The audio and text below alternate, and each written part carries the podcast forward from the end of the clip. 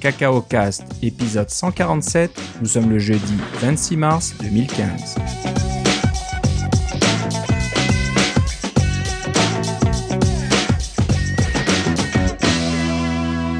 Bonjour et bienvenue dans ce nouvel épisode de Cacao Cast. Comme d'habitude, Philippe Casgrain est avec moi. Comment ça va, Philippe? Ah, ça va pas pire, ça va pas pire. Il reste plus que deux semaines avant NS North, alors on commence à, on commence à voir la fin. Dans un sens, on a hâte que ce soit fini, mais de l'autre côté, on a pas hâte que ce soit fini.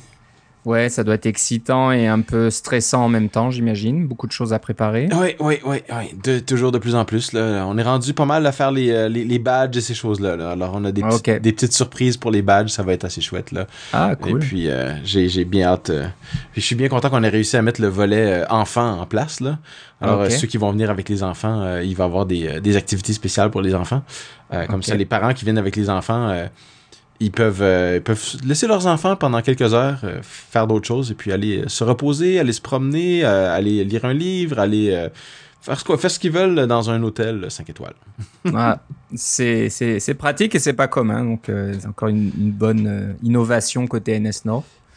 Euh, il reste quelques places, je crois, donc euh, c'est toujours possible de venir. Il Euh, reste quelques places, ça va devenir de plus en plus difficile quand on se rapproche de la fin, là, mais, Ouais. euh, mais euh, là, ça, ça va bien, on est bien content, euh, on a bien hâte, euh, et puis euh, on, on, on essaie juste de mettre les derniers, euh, derniers points sur les derniers i et les derniers tirer les derniers t, là, tu sais. Ouais, c'est ça. Ouais. Euh, ok, donc euh, bah, ça s'en vient. Alors encore- encore une fois, si vous n'avez pas pris votre décision, c'est peut-être le moment de le faire parce qu'une fois que ça sera passé, ça sera trop tard. Donc pensez-y. Euh, bah, nous, on a hâte d'y être aussi, puis de, de voir tous les gens qui se sont déjà euh, inscrits. Donc ça va être pas mal fun. Et puis on espère juste que le temps sera avec nous, mais bon, c'est pas grave. Il y aura tellement de choses à faire que chaud, froid, euh, pluie, neige, euh, Oui. on débrouillera. Et je peux vous dire que l'activité spéciale sur glace va avoir lieu beau temps, mauvais temps, il n'y a pas de danger. Ok, ok. ouais. Donc ça va être intéressant. Oui, absolument. Super. Donc euh, si vous voulez des informations supplémentaires, vous allez sur nsnorth.ca et puis tout est écrit. Donc, Oui. euh, tous les détails sont là. Oui, oui. Profitez-en. Et puis je sais qu'il y a des auditeurs qui, euh, qui viennent, alors j'ai bien hâte de les rencontrer. Ah ah. Donc on va pouvoir un peu un peu discuter et puis. Ils pourront peut-être nous dire euh, de vive voix euh, ce qu'ils pensent du podcast. Oui, puis je sais. En fait, euh, Philippe, toi, tu viens aussi maintenant. Alors, euh, c'est Ouais. fait. Alors, on est super content de pouvoir être là tous les deux. Philippe et Philippe. Alors, si vous êtes auditeur du podcast et que vous venez nous, venez nous, venez nous rencontrer, ça va nous faire plaisir. Voilà. Surtout, surtout ne pas être timide. Hein. C'est, l'idée de la conférence, c'est que tout le monde peut parler avec tout le monde et puis qu'on puisse faire des contacts comme ça. Donc n'hésitez pas à venir nous voir. On sera très très très, très content et euh, très fier de pouvoir vous parler. Euh, on va parler d'une autre conférence à laquelle tu participes, qui est euh, l'autre côté de l'Atlantique. Mhm. C'est Objectif Cologne. Oui. dis-nous-en un petit peu plus. Alors, Objectif Cologne, c'est une conférence qui est, qui est, euh, qui a commencé il y a, il y a quelques années, deux ou trois ans, et puis qui, euh, qui, qui voulait être, se voulait annuelle, mais qui maintenant est, euh, presque bisannuelle en fait là. Mais euh, c'est simple, c'est une conférence de développement euh, Coco. Alors c'est plus technique que NS North, on s'entend là. C'est des, euh, des, euh, des sujets euh, un peu plus techniques, un peu plus en détail. Euh, Il y a du, technique et il y a du business, euh, mais le, le ce qui se présente en ce moment, j'ai pas vu tous les euh, parce que tous les euh, présentateurs n'ont pas été annoncés, mais euh, je fais partie des présentateurs et j'avais j'avais goût de présenter quelque chose de technique et puis finalement j'ai changé un peu d'avis, j'ai présenté quelque chose qui était pas vraiment technique, qui est plus business marketing parce que je connais évidemment je connais rien là-dedans, alors c'est parfait pour moi pour faire une conférence. Et, moi je vais parler des des applications à à 99 sous. Euh, alors, ces applications à 99 sous que, que, tout le monde essaye de faire et que tout le monde se plaint quand les applications sont trop chères, euh, j'ai commencé à écrire un petit, euh, une petite présentation là-dessus. Et puis, c'est dans l'air du temps parce qu'il y a toutes sortes d'applications qui sortent de nos jours qui sont plus à 99 sous, qui sont beaucoup plus chères que 99 sous. Évidemment, moi, j'ai mon application de train, de Passbook, mais il y a d'autres applications qui sont sorties. Fantastical est sorti aujourd'hui et puis ils vendent ça presque 50 dollars. Et puis Napkin est une autre application qui c'est toutes des applications professionnelles qui très très bien et pour lesquelles on paye un prix euh, un prix non négligeable, mais un prix qui permet d'avoir un prix qui qui soutient les développeurs. Alors, il va y avoir moi, mais il va y avoir aussi euh, beaucoup d'autres personnes euh, qui vont présenter. Je vous encourage à aller voir le site. C'est OBJC, objcgn.com. Donc, c'est Objectif Cologne. Ça se passe à Cologne, en Allemagne. Euh, c'est juste tout près de la frontière avec la France et la Belgique. Donc, c'est facile à atteindre. C'est presque au centre de l'Europe. Euh, moi, je vais m'y rendre en, avion et en train parce que je vais aller à Bruxelles parce que j'aime bien Bruxelles. Euh, et donc, c'est, super facile de se rendre et ça me fera plaisir de rencontrer tous les auditeurs qu'on a qui sont en France, qui, vont ou en Allemagne ou en Belgique, qui vont se déplacer de quelques kilomètres pour venir à Objectif Cologne. Parce que je peux pas vous rencontrer souvent parce qu'on est séparés par un océan. Mais là, euh, en, se déplaçant du côté euh, du vieux continent, ça va être vraiment chouette. Je suis super content d'avoir cette opportunité-là. c'est vraiment sympathique. Donc euh, voilà, profitez-en. Si vous n'arrivez pas à venir à NS North pour nous parler, vous pouvez parler à Philippe à, Cologne. Donc voilà. c'est un peu moins loin et c'est un peu c'est beaucoup moins loin. c'est beaucoup moins loin, on va dire. Pas, pas la peine de prendre l'avion, le train ou la voiture, ça marche bien. Exactement. Bon, bah, tu nous raconteras tout ça quand tu reviendras. Est-ce que tu as, as, dit les dates déjà? J'ai pas fait attention. Oui, exact. euh, ça va être du 26 euh, au 29 mai. 26 euh, au 29 juin. C'est juste après les. Euh, les les vacances, le début des vacances. je, vérifie à l'instant pour pas me tromper. Là. pardon. Du 23 au 25 juin. donc, euh, moi, c'est pendant la fête de la Saint-Jean, alors euh, je fais un, sacrifice pour me rendre euh, de l'autre côté de, de l'océan, pour pas avoir la fête de la Saint-Jean qui est le 24 juin. c'est la fête nationale des Québécois pour ceux qui ne savent pas. Mais ça va me faire plaisir d'être à Cologne. La WWDC, c'est quoi, mi-juin ou début Généralement, c'est ces dernières années, c'était la première semaine de juin. Première semaine complète de juin. Là. Alors, euh, la plupart du temps, ça devrait être à ce moment-là. Ça serait surprenant qu'ils le mettent plus loin. Ça, à mon avis, ça va être la première ou la deuxième semaine, effectivement. ça devrait être annoncé bientôt. On devrait pouvoir en parler bientôt. Mais ça devrait pas rentrer en collision avec Objectif Colonne. Je, ne crois pas. Euh, les, dates ont changé un petit peu avec le temps, là, mais je pense que l'organisateur l'a mis un petit peu plus tard juste pour pouvoir. Euh, ouais.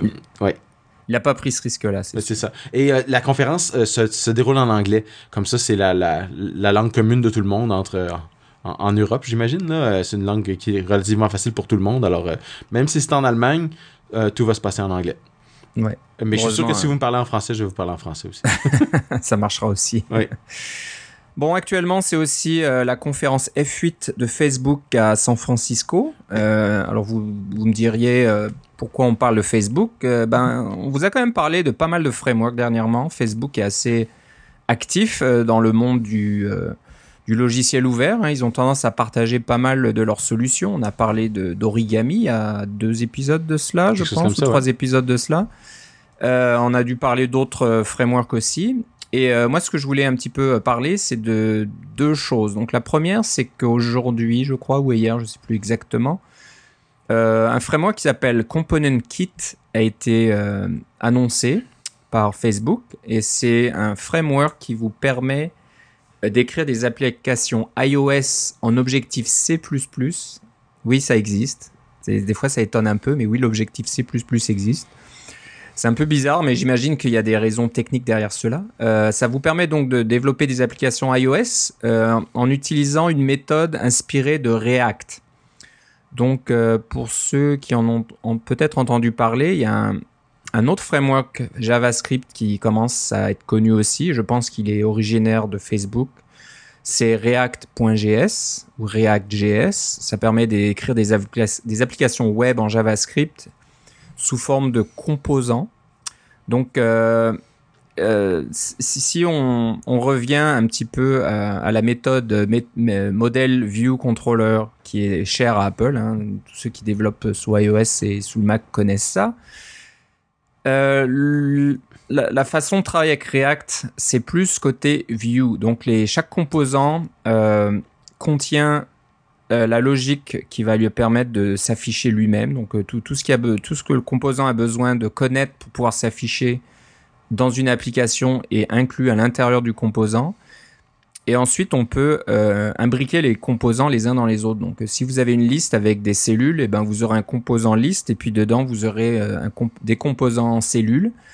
Et c'est le framework qui va se charger de faire la mise en page pour vous. Donc, vous avez juste à donner des euh, contraintes qui ressemblent à Java, pardon, à CSS. Donc euh, c'est assez, c'est pas CSS tel quel, mais ça ressemble à ça. Donc on donne des dimensions de base et certaines, certains alignements et etc. de chaque composant, et c'est le framework qui va faire le calcul et afficher ça correctement. Donc apparemment ça marche très bien pour le web.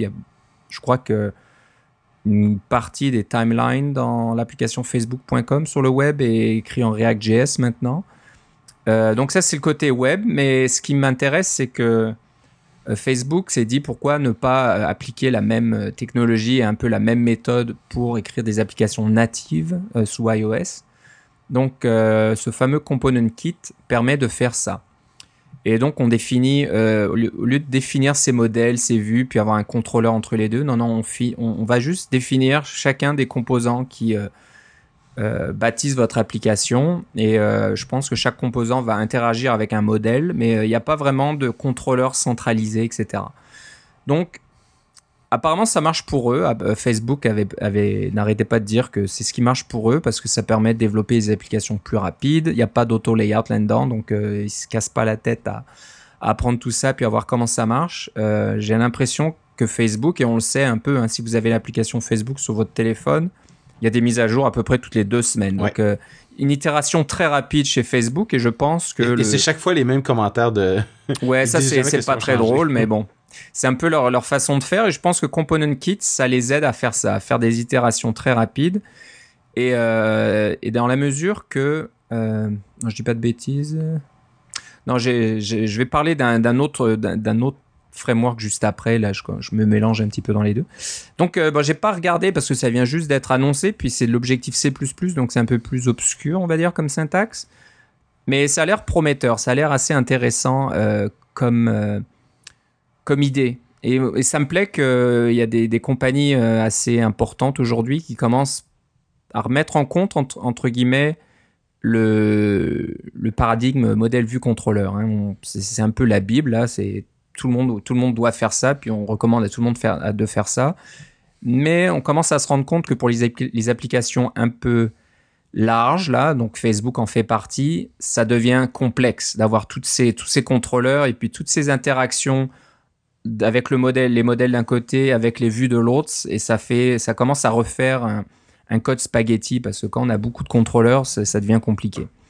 Donc euh, bon, on, va suivre ça de près pour voir si c'est euh, si c'est une façon de faire qui va tenir la route. Est-ce qu'il y a plus de bénéfices que de désavantages? Bon, ça c'est un petit peu avec le temps qu'on saura. Mais euh, voilà, si j'étais à votre place, moi aussi je, vous devriez, je pense, euh, jeter un coup d'œil sur cette façon de faire.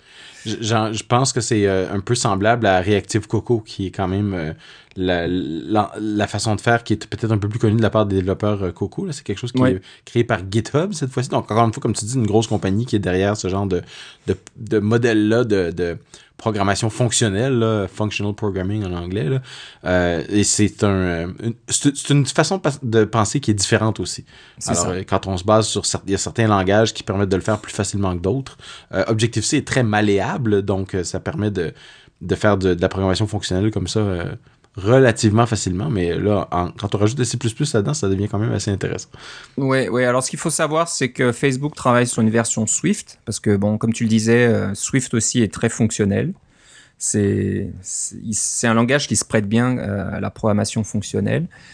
Et, et ça va peut-être simplifier un petit peu entre guillemets parce que quand on parle d'objectif C++, euh, le côté C++ va peut-être faire un peu peur aux développeurs. Est-ce qu'on a envie, vraiment envie de, mettre le nez là-dedans ou pas? Donc j'imagine que ce framework va peut-être décoller quand la version Swift euh, va arriver. Euh, donc cette histoire de composants, ça permet de faire du développement déclaratif plutôt qu'impératif comme on fait plutôt actuellement. Donc voilà, on définit tous ces composants avec leur logique interne, on les place euh, correctement dans, dans, dans la hiérarchie là, de, votre application et ensuite ça, ça, devrait marcher tout seul, entre guillemets. Donc euh, c'est intéressant. Euh, une autre chose qui a été annoncée il y a déjà quelques temps, c'était au mois de janvier je crois, mais qui a un lien avec ça, ça s'appelle React Native, Native, Native React, je sais plus dans quel sens ça se dit. Euh, ça, c'est un petit peu la même, euh, la même idée. C'est toujours développer euh, des applications à base de composants et faire une, programmation déclarative, mais cette fois-ci en JavaScript. Donc, on développe tout en JavaScript, JavaScript, mais le framework React Native va lui transformer tout ça en composants natifs sous iOS. pour l'instant, il n'y a qu'une version iOS qui existe, mais je pense qu'ils vont travailler sur une version Android. Donc, euh, bah, ça, peut être intéressant aussi. Il y en a qui aiment pas JavaScript, mais bon, euh, ça, ça peut marcher aussi. Ça, peut ça va peut-être permettre d'ouvrir euh, la plateforme iOS a, plus de développeurs, y compris les développeurs d'applications web qui sont déjà habitués à JavaScript, et ça va peut-être rendre le développement un peu plus simplifié, on pense. Ils sont peut-être même habitués à React, en fait. Et ils sont habitués à React. Donc c'est assez impressionnant, là, si vous suivez dans les notes de l'émission le, site, vous êtes sur facebook.github.io, vous trouverez un, lien sur, vers React Native, et il y a une démonstration qui montre que tout ce que tout ce que vous changez dans votre, dans votre programme, donc c'est plus dans Xcode, mais dans votre éditeur favori, vous écrivez du JavaScript, vous sauvez ça, et euh, je pense qu'il faut installer un petit watcher, un petit module là qui va regarder les changements dans vos fichiers et euh, injecter ça, je ne sais pas trop comment, dans le simulateur. Donc votre application tourne dans le simulateur et elle se met à jour automatiquement. Donc il n'y a plus ce cycle de compilation qu'il faut faire à chaque fois et il faut attendre et puis euh, lancer l'application sur votre simulateur et voir comment ça marche. Là, vous allez dans votre code, vous pouvez changer euh, soit le, code JavaScript, soit le, je sais plus comment ça s'appelle, mais c'est euh, du CSS inclus à, à JavaScript. Donc euh, c'est un truc, je sais plus comment il l'appelle, mais il y, a tellement de trucs. Euh, donc voilà, vous définissez votre. C'est un peu ça l'affaire avec les frameworks JavaScript, c'est que si, tu, voilà, y en a un si tu regardes à gauche puis à droite pour traverser la rue, le temps que tu traverses la rue, il va en avoir un nouveau. Ouais, ouais. Donc euh, bon, c'est assez impressionnant. Donc on va voir aussi si ça va tenir la route. Donc quelque chose à, à suivre de près. Donc ça s'appelle React Native. Et euh, c'est Facebook qui fait ça aussi. Donc voilà, deux, choses intéressantes, Component Kit, React Native. Donc je pense que ce mouvement React là est, intéressant. Ça, a l'air prometteur hein. quand on voit les démonstrations, ça a l'air très prometteur. Facebook n'a l'air de jurer que par ça maintenant. Il développe beaucoup de choses avec React JS et puis React Native. Euh, je crois que leur dernière application, euh, l'application pour la conférence F8 utilise ça. L'application Groups, je crois qu'ils ont eu sorti une application qui s'appelle Group. Ok. Euh, sur iOS et aussi écrite euh, en majorité en React Native. Donc, euh, Oui, c'est ça, React Native. Donc, c'est intéressant. Ça, a l'air de fonctionner en production et à gros volume. Donc, moi, si, voilà, je vous conseille de regarder, de garder un œil là-dessus parce que je pense que si, si c'est aussi bien qu'ils le disent, c'est une technologie prometteuse. Oui, et puis ils sont pas les seuls à faire de la programmation fonctionnelle. Alors, c'est bon de de garder un œil sur au, moins un, puis celui-là, il est assez gros, il est facile à garder un œil dessus. Exactement. Donc euh, voilà, c'est pas mal. C'est quelque chose qui m'intéresse. Là, j'avoue que je, je, je, reste vigilant. Tes années d'Objective-C euh, deviennent obsolètes euh, rapidement. peut-être pas, ouais, je sais pas. C'est pas, pas une bonne idée. Mais il faudra peut-être que j'apprenne JavaScript maintenant, qui sait. Voilà. maintenant, on va parler d'un autre site qui est assez intéressant, qui peut être pas mal utile. son nom est un peu long, mais bon, c'est peut-être facile à, retenir. Ça s'appelle App Store Review Guidelines History.com. Euh, ben comme son nom l'indique, ça vous donne l'historique des, ces fameuses euh, lois, on va dire, entre guillemets, les, les lois qu'il faut respecter si vous voulez soumettre une application à l'App Store et qu'elle doit passer le processus de revue par Apple. Il y a tout un tas d'articles et de, de, règlements qui sont euh, importants à suivre et à respecter. Si vous ne les respectez pas, votre application va tout bonnement être rejetée. Oui. Et puis quand vous voyez cette liste-là, généralement, vous, vous l'avez lu probablement une fois quand vous l'avez vu pour la première fois. Et puis vous n'avez jamais pensé à la, à la regarder par la suite. Mais elle change cette liste là c'est une liste Apple le dit vraiment c'est un, il appelle ça un document vivant c'est quelque chose qui, change avec le temps au fur et à mesure que euh, soit qu'il rajoute des frameworks comme euh, disons Apple Health ou des choses Health Kit ou des choses comme ça ou alors que carrément ils changent leur avis sur quelque chose comme par exemple euh, pouvez-vous mettre de la musique ou des choses comme ça dans votre application? Il y, avait des règles avant ils sont ils plus ils sont différentes maintenant. Les, les règles sur les règlements sur les différents droits est-ce que votre application va sur le web ou non etc ça change avec le temps. Alors, au lieu de lire et de penser et de comparer vous-même avec l'ancienne version, il y a quelqu'un qui l'a fait pour vous. Et c'est présenté sous la forme de diff. Donc, euh, les, des, euh, ce qui est en rouge est enlevé, ce qui est en vert est rajouté, ce qui est en noir n'a pas changé. Comme, comme vous verriez si vous utilisez, mettons, Kaleidoscope ou n'importe quel autre programme pour faire des, des différences entre les fichiers. C'est super facile à lire. Ça, vraiment, ça montre vraiment bien qu'est-ce qui, qu'est-ce qui a changé. Et vous pouvez... Euh, c'est une très bonne ressource à aller consulter de temps en temps. Pour, vous lisez juste le diff. C'est un peu comme si vous faites une, une, revue de code de, pour quelqu'un. Vous travaillez pour vous, vous travaillez avec votre collègue. Il vous dit Peux-tu vérifier si ce que j'ai fait c'est bien? Ben vous regardez la différence de ce qu'il a fait. Vous vous prenez pas le programme au complet, ben, c'est un peu la même chose. Voilà. Et surtout qu'il y, a, des changements subtils. Hein. Souvent, c'est des articles complets qui sont ajoutés. Mais là, des fois, c'est juste un mot qui a été changé, euh, ou alors un chiffre. Là, je vois que dans l'article, euh, dans, la comment dire le chapitre numéro 8, euh, section 8.6, non pardon 9 9 non c'est chapitre numéro 9, section 9.4. Je lisais le mauvais la mauvaise partie. Il parlait du vidéo streaming et avant, on parlait de 64 kilobits ou moins de live streaming en HTTP et ça a été changé. Maintenant, c'est 192 c'est juste un chiffre qui a changé, mais voilà, si vous ne faites pas attention et vous lisez pas euh, les, le, guide en détail à chaque fois qu'il y a une mise à jour, c'est difficile de remarquer ce genre de choses là. Donc euh, vous allez peut-être vous casser la tête à faire un, streaming qui est en dessous de 64 kilobits et qui sera peut-être pas de bonne qualité, alors qu'Apple a augmenté la limite à 192 maintenant. Donc c'est juste un exemple de petits changements qui sont pas évidents à voir. Euh, des fois, il y a des ou qui sont barrés ou ça devient des et ou etc. Donc moi celui euh, qui m'a qui m'a frappé c'est euh, par exemple un, un truc sur les attaques personnelles. Alors si vous avez une application qui permet de, de générer du contenu ou de lire du contenu généré par d'autres, on pense à on pense évidemment à des applications Twitter ou des choses comme ça là, euh, mais n'importe quel réseau social finalement là, il y a un règlement qui dit que vous devez avoir une méthode pour pouvoir présenter pour pouvoir indiquer du contenu abusif et pour pouvoir bloquer d'autres utilisateurs.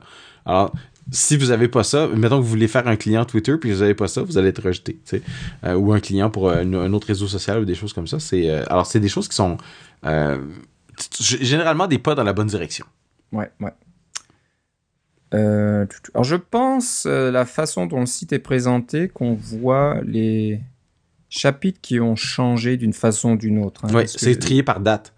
Ce tout n'est pas là et les chapitres de 1 à 7, je, on les voit pas. Je parce qu'ils n'ont pas changé. Je pense que, c'est ça. Donc s'il n'y a pas de changement, vous allez dans le document qui est, euh, qui est ça n'a peut-être pas changé depuis que c'est sorti ou depuis que ce site existe. Donc voilà, c'est apps, euh, non, App Store Review Guideline, Guidelines avec un S, history.com. Ouais, tout en un mot tout en un mot. Donc, euh, bon, si vous ne vous souvenez pas de ce que je viens de dire, vous allez dans les notes de l'émission et vous le trouverez, il n'y a pas de problème. Vous faites une petite recherche sur Google, vous le trouverez aussi, il n'y a pas de problème. Ça devrait se trouver facilement. Donc, euh, voilà, bonne idée. Euh, c'est les développeurs. c'est une compagnie qui s'appelle Shape qui a fait ça. Donc, c'est pas mal. C'était une bonne idée de faire ça. maintenant, on va parler de Force Touch. Donc, si vous avez suivi le les annonces d'Apple. Euh, Ou notre podcast précédent. Voilà, notre podcast précédent, on en parlait. Donc, il y a un nouveau trackpad, là, un nouveau. Euh, euh, je sais pas, on appelle ça. un trackpad. Surface, surface tactile, hein, plus ou moins, là, dans, dans, votre MacBook. Donc, dans le nouveau MacBook très très fin ou dans le MacBook Pro 13 pouces, c'est les deux seuls. C'est ça. Qui l'ont. Donc, voilà, pour vous rappeler, c'est un un trackpad qui ne bouge plus euh, physiquement. Donc quand vous faites un clic, vous appuyez dessus, il n'y a pas de petit ressort, ça va pas bouger. Le, le système apparemment euh, va vous faire croire que le trackpad a bougé en faisant vibrer légèrement le trackpad à l'endroit où vous touchez avec votre doigt. Je euh, je sais pas si Philippe, tu as eu le temps, as eu l'occasion de les essayer à l'Apple Store. Je ne l'ai pas, je ne suis pas allé à l'Apple Store encore, je n'ai pas pu l'essayer, mais tous ceux qui m'ont dit qu'ils l'avaient essayé m'ont dit que c'était comme de la magie, ils n'en revenaient pas. Voilà, donc à, essayer vous-même. Moi, j'ai hâte d'y aller afin que je, je trouve le moment d'aller à l'Apple Store voir. Vas-y juste pas le 10 avril quand les Apple Watch vont sortir. ouais, je pense qu'il y aura la queue, il y aura beaucoup de monde. Euh, va pas sortir, hein. elles vont être, euh, on peut les essayer. C'est ça, hein, mais vont sortir dans, elles vont être en, démonstration. En démonstration. Ouais.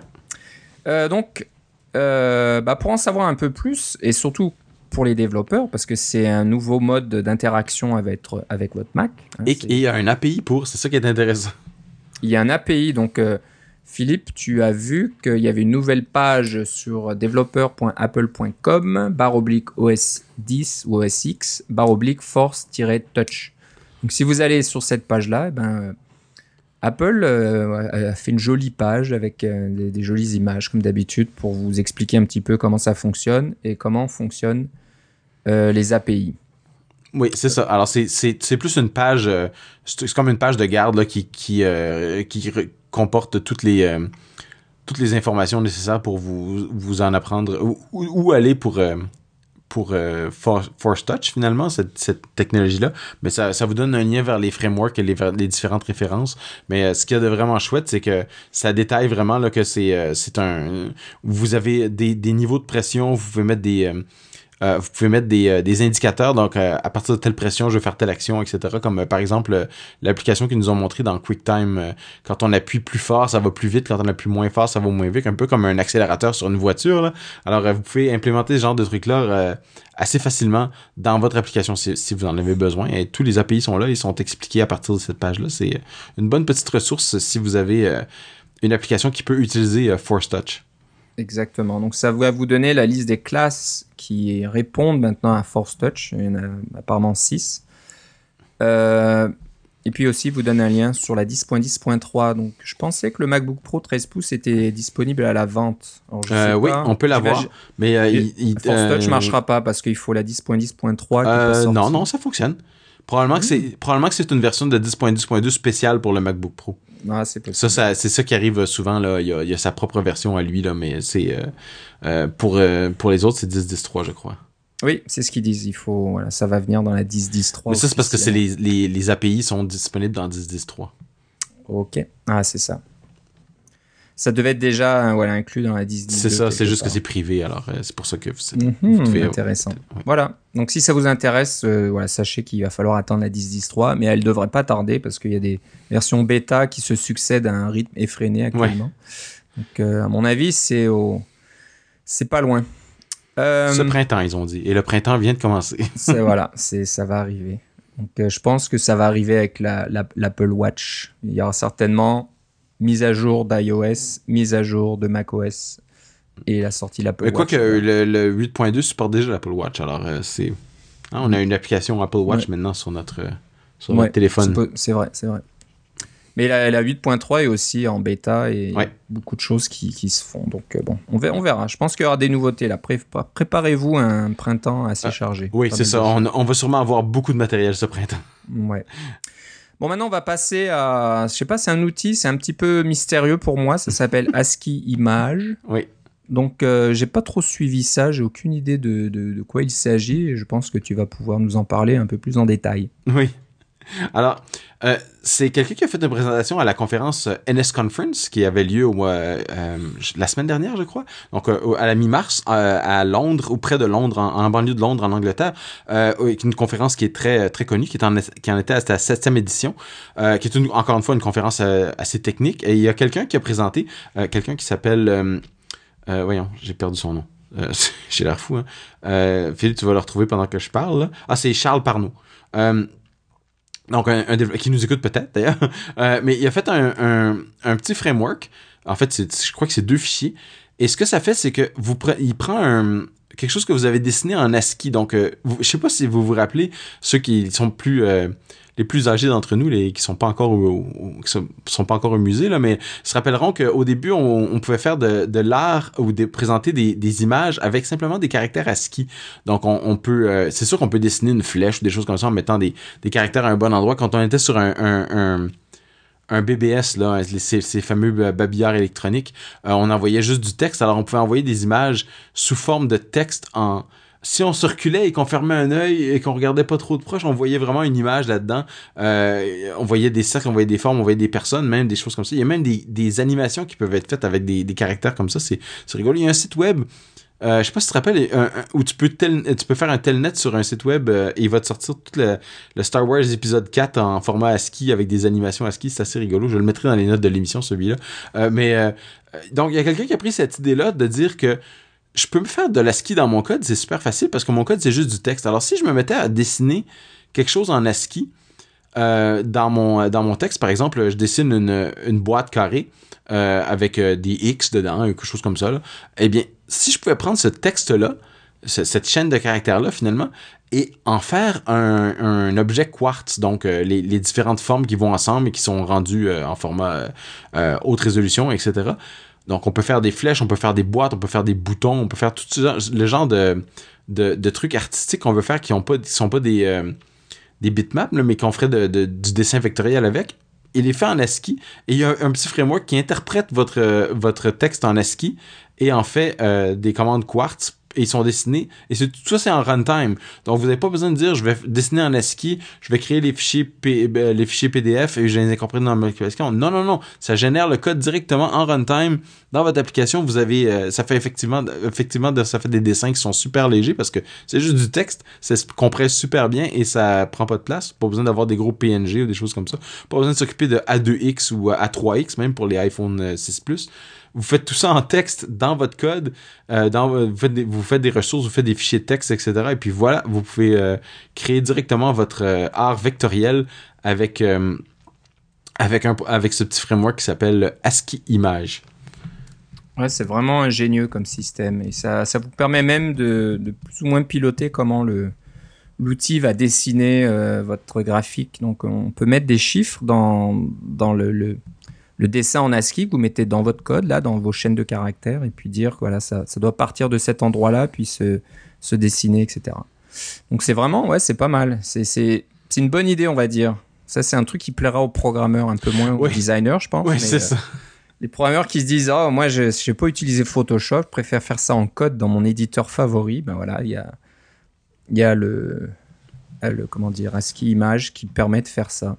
Ah, oui, je vais, j'ai cherché quelque chose. Euh, j'avais trouvé le nom d'un éditeur. Euh, c'est un petit programme, euh, je crois, qui est commercial, qui vous permet. Monodrop, c'est ça. Alors, Monodrop, c'est une application commerciale. et ce que ça, mais ce que ça vous permet de faire, c'est que ça vous permet de dessiner avec des outils vectoriels mais, mais pour faire, euh, mais ça, le résultat, c'est du c'est des images en ASCII. Donc, vous pouvez dessiner vos images vectorielles avec Monodrop. Ça vous fait une image en ASCII. Vous la copiez-collez dans votre code et puis vous utilisez ce framework-là pour régénérer l'image en, en, PDF ou en, euh, ou en Quartz. Et puis là, vous faites tout. Euh, vous, pouvez tout faire euh, d'un bout à l'autre. Pas besoin même de, passer des heures à faire de, de l'art ASCII parce que l'art ASCII, là, ce qui est embêtant, c'est qu'un espace mal placé et hop, euh, toute la structure est foutue. Mais euh, là, vous pouvez faire avec Monodrop, vous éditez directement votre, votre image. C'est assez rigolo. C'est pas mal, ouais. Donc on mettra ça aussi dans les notes de l'émission. C'est deux, deux petites choses intéressantes. Donc, bah, fallait y penser. C'est une bonne idée. Donc, euh, si vous allez sur cocoamine.net, c o c o a m i n e.net, euh, vous trouvez un blog daté du 21 mars qui parle de ASCII Image. Euh, on va parler rapidement de NS Predicate. Donc, pour ceux qui font du Core Data, je pense que c'est pas obligatoirement dans Core Data, mais on l'utilise beaucoup dans Core Data. vous allez certainement reconnaître, mais je pense que c'est pas du tout dans Core Data que c'est utilisé. C'est utilisé chez Realm, R-E-A-L-M.io. C'est une société à San Francisco pour laquelle notre ami Jean-Pierre Simard travaille. Donc on lui dit un coucou s'il nous écoute. Puis euh, bravo, hein, parce qu'apparemment ils ont, euh, ils ont récupéré beaucoup d'argent. Ils ont des investisseurs qui sont vraiment intéressés par euh, leur, leur plateforme, hein, qui essayent de remplacer Core Data. Donc c'est toujours intéressant de regarder ça. Je pense qu'on en a parlé dans, notre, dans un, un épisode passé. Ça m'étonnerait qu'on l'aurait oublié. J'espère pas, mais bon. Si jamais on l'a fait, euh, jetez un coup d'œil à realm.io, euh, vous aurez plus de détails. Mais Philippe, tu as trouvé une page qui permet de. Donc de c'est une sorte de pense-bête qui permet de, de se souvenir ou de, de voir comment on, construit un NS Predicate, c'est ça? Oui. Alors, euh, NS Predicate, c'est un de ces, une de ces des classes en Coco qui est, qui est mal comprise, mal connue, parce qu'on sait pas toujours quand est-ce qu'on doit s'en servir, à quoi ça sert. Mais un NS Predicate, c'est simplement une façon d'exprimer une, euh, comparaison ou une méthode de recherche, donc soit dans Core Data ou soit dans un, dans array ou dans euh, n'importe quelle structure qui est, euh, qui est complète. Vous voulez faire un tri dans ça, vous voulez faire une...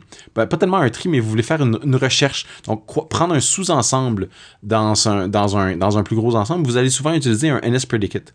Et la façon dont on utilise un S-predicate, s'il y a des chaînes de caractères là-dedans. Alors, il faut dire, euh, par exemple, euh, euh, non égal égal pourcent en commercial, et ça va vous donner, là, vous avez votre, votre variable qui était un nom, ça c'est NOM, ça va être le nom de votre variable tel que décrite dans votre code. Alors, vous, vous devez la mettre dans la chaîne de caractères. C'est un petit peu plus complexe parce que c'est pas le genre de truc qui est comment je pourrais dire ça? Comme c'est une chaîne de caractères, le compilateur va, vous permettre de passer n'importe quoi là-dedans. Alors, on se rappelle jamais vraiment de la syntaxe parce que l'autocomplétion fonctionne pas, par exemple, et des choses comme ça, parce que tout est dans des chaînes de caractères. C'est pratique d'avoir un espèce de pense-bête comme ça qui va vous donner tout le genre de, syntaxe pour dire euh, comment est-ce que je peux faire pour exprimer quelque chose qui est la même chose que, plus petit que, plus grand que, contient, contient sans, sans être sensible à la casse. Euh, et puis si j'ai un, si vous avez une, euh, disons un, un NS array qui contient un tas de, de, de NS numbers, est-ce que je peux faire la moyenne facilement, le compte, euh, le minimum, le maximum? Eh bien oui, il y a des sortes d'opérateurs dans NS Predicate qui vous permettent de faire de ce genre de choses-là. Ouais. Alors, c'est c'est- un- une petite page qui est un pense-bête avec euh, des différents tricks et euh, des différentes, euh, différentes méthodes de recherche, etc. C'est, très bien fait. Alors c'est sur realm.io barre oblique news barre oblique ns predicate trait d'union sheet sheet c h e a t s h e e t. Voilà donc euh, petit pense bête et puis vous pouvez télécharger une version PDF donc euh, vous pouvez garder ça de côté même si vous n'avez pas l'accès à l'internet ou n'êtes pas en ligne ou si la page disparaît un jour ben voilà vous aurez gardé vous euh, ce petit pense bête qui est bien pratique. Est-ce, que j'ai dit mono, monodrop tantôt? C'est Euh, monodra. ah, j'ai dit c'est monodrop, ça. je sais pas. Tu, tu l'as Monodra. probablement pas trouvé. C'est monodra. D-R-A-W. Ok. Oui. Donc euh, on le mettra dans les notes, comme ça Oui. vous pourrez le trouver vous aussi facilement. Bon, on va finir euh, comme euh, souvent par quelque chose d'un peu plus léger, un peu plus drôle. C'est pas qu'on vous raconte des choses pas drôles, hein, c'est mais c'est des fois un peu plus sérieux, mais on finit, on aime bien finir par quelque chose qui est un petit peu moins sérieux. Donc comme beaucoup d'entre vous, d'entre nous, vous avez certainement, euh, euh, comment dire, vous avez certainement euh, été dans ces réunions où un chef de projet ou un manager va vous poser une question ou va vous demander d'estimer quelque chose. Hein. C'est surtout d'estimer combien de temps ça va prendre pour développer telle fonctionnalité, pour corriger tel bug, pour finir telle application, etc. Des fois, c'est facile, hein, on a une bonne idée, oui, bon, c'est une journée, puis des fois, c'est tellement loin, c'est tellement difficile d'estimer quoi que ce soit qu'on a tendance à soit rien dire, soit dire un petit peu n'importe quoi. Et euh, bah, je pense que pour ceux qui ont besoin de dire n'importe quoi, au lieu de chercher comme ça euh, au fond de leur tête, eh ben, il y a un site qui vous permet de faire ça. Et ça s'appelle theestimategoat.com. Oui. Un, un site qui va vous donner des réponses toutes faites.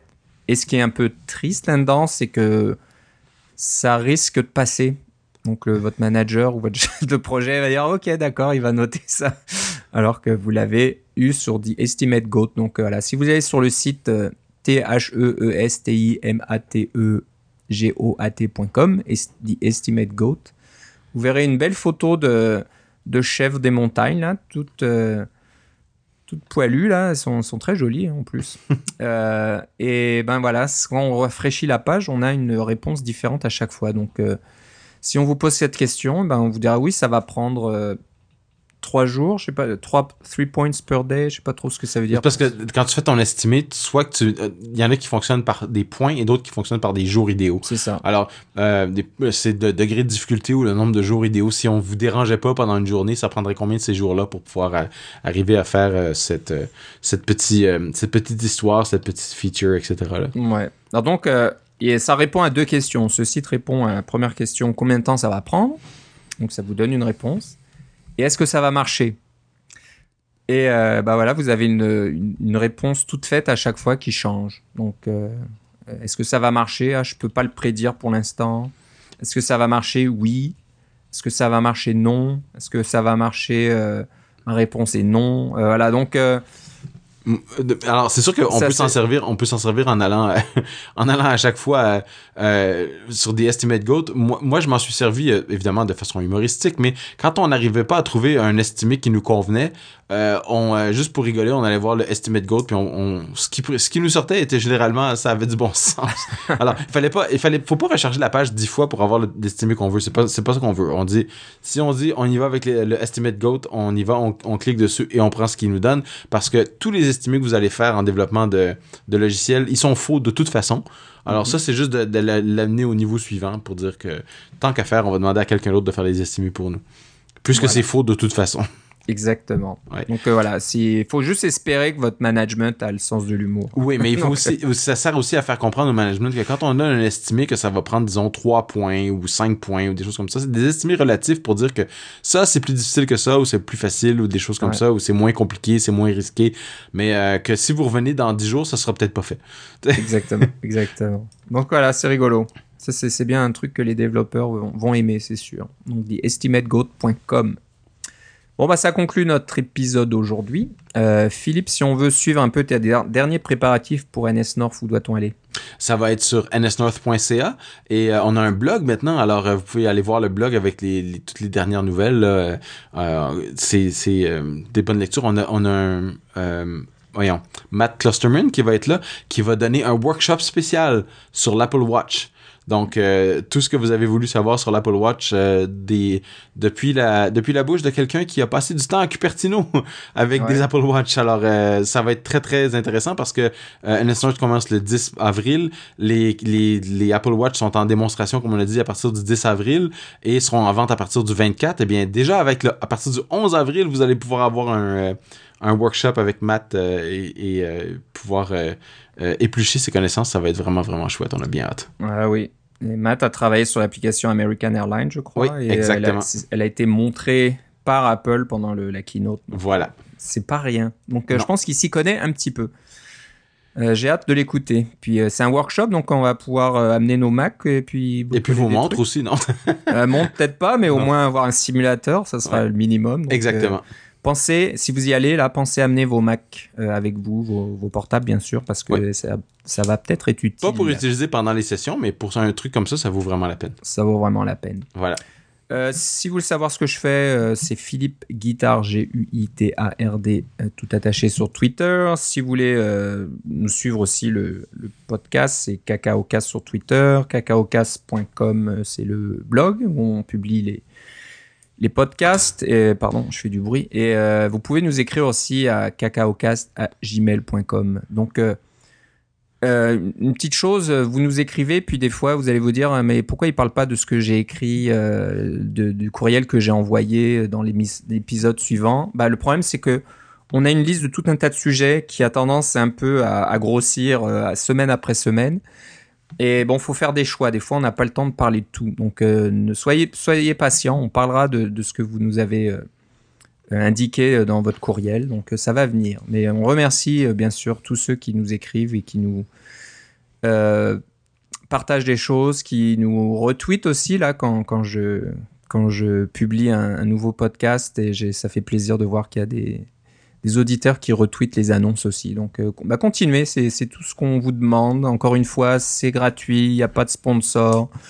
On- C'est pas pour ça qu'on fait ça, c'est juste voilà pour euh, parler Mais- de choses qui nous plaisent et Et puis euh, si vous nous laissez un petit euh, message sur iTunes, un petit commentaire Ouais. positif sur iTunes, on aime beaucoup. Ça, ça, ça aide beaucoup d'autres personnes à trouver notre podcast aussi. Alors ça, on est Voilà. très content pour ça. Voilà. Et je pense qu'on remplit notre petite mission de, de vous faire découvrir certaines choses. Et ça, je, je le sais par euh, certains de nos éditeurs qui nous ont dit ah bah je, je connaissais pas cette chose-là, merci d'en avoir parlé parce que c'est vrai qu'il y a beaucoup de choses, il y a beaucoup de bruit actuellement sur la toile, donc c'est dur de de, de, voir, de, de de, faire attention à ce qui peut être intéressant pour euh, sa vie de développeur euh, sur la plateforme iOS ou, ou le Mac. Donc, on voit passer des choses, des choses qu'on utilise nous, qu'on n'utilise peut-être pas, qu'on qu'on a testé, qu'on n'a pas testé, mais bon, c'est C'est qu'on trouve rigolote, par exemple. et qu'on trouve rigolote. Donc voilà, si il y en a peut-être euh, certains demain qui vont arriver à leur réunion avec euh, la page Estimate Goat qui Je- sera en chargée. fait, je l'espère.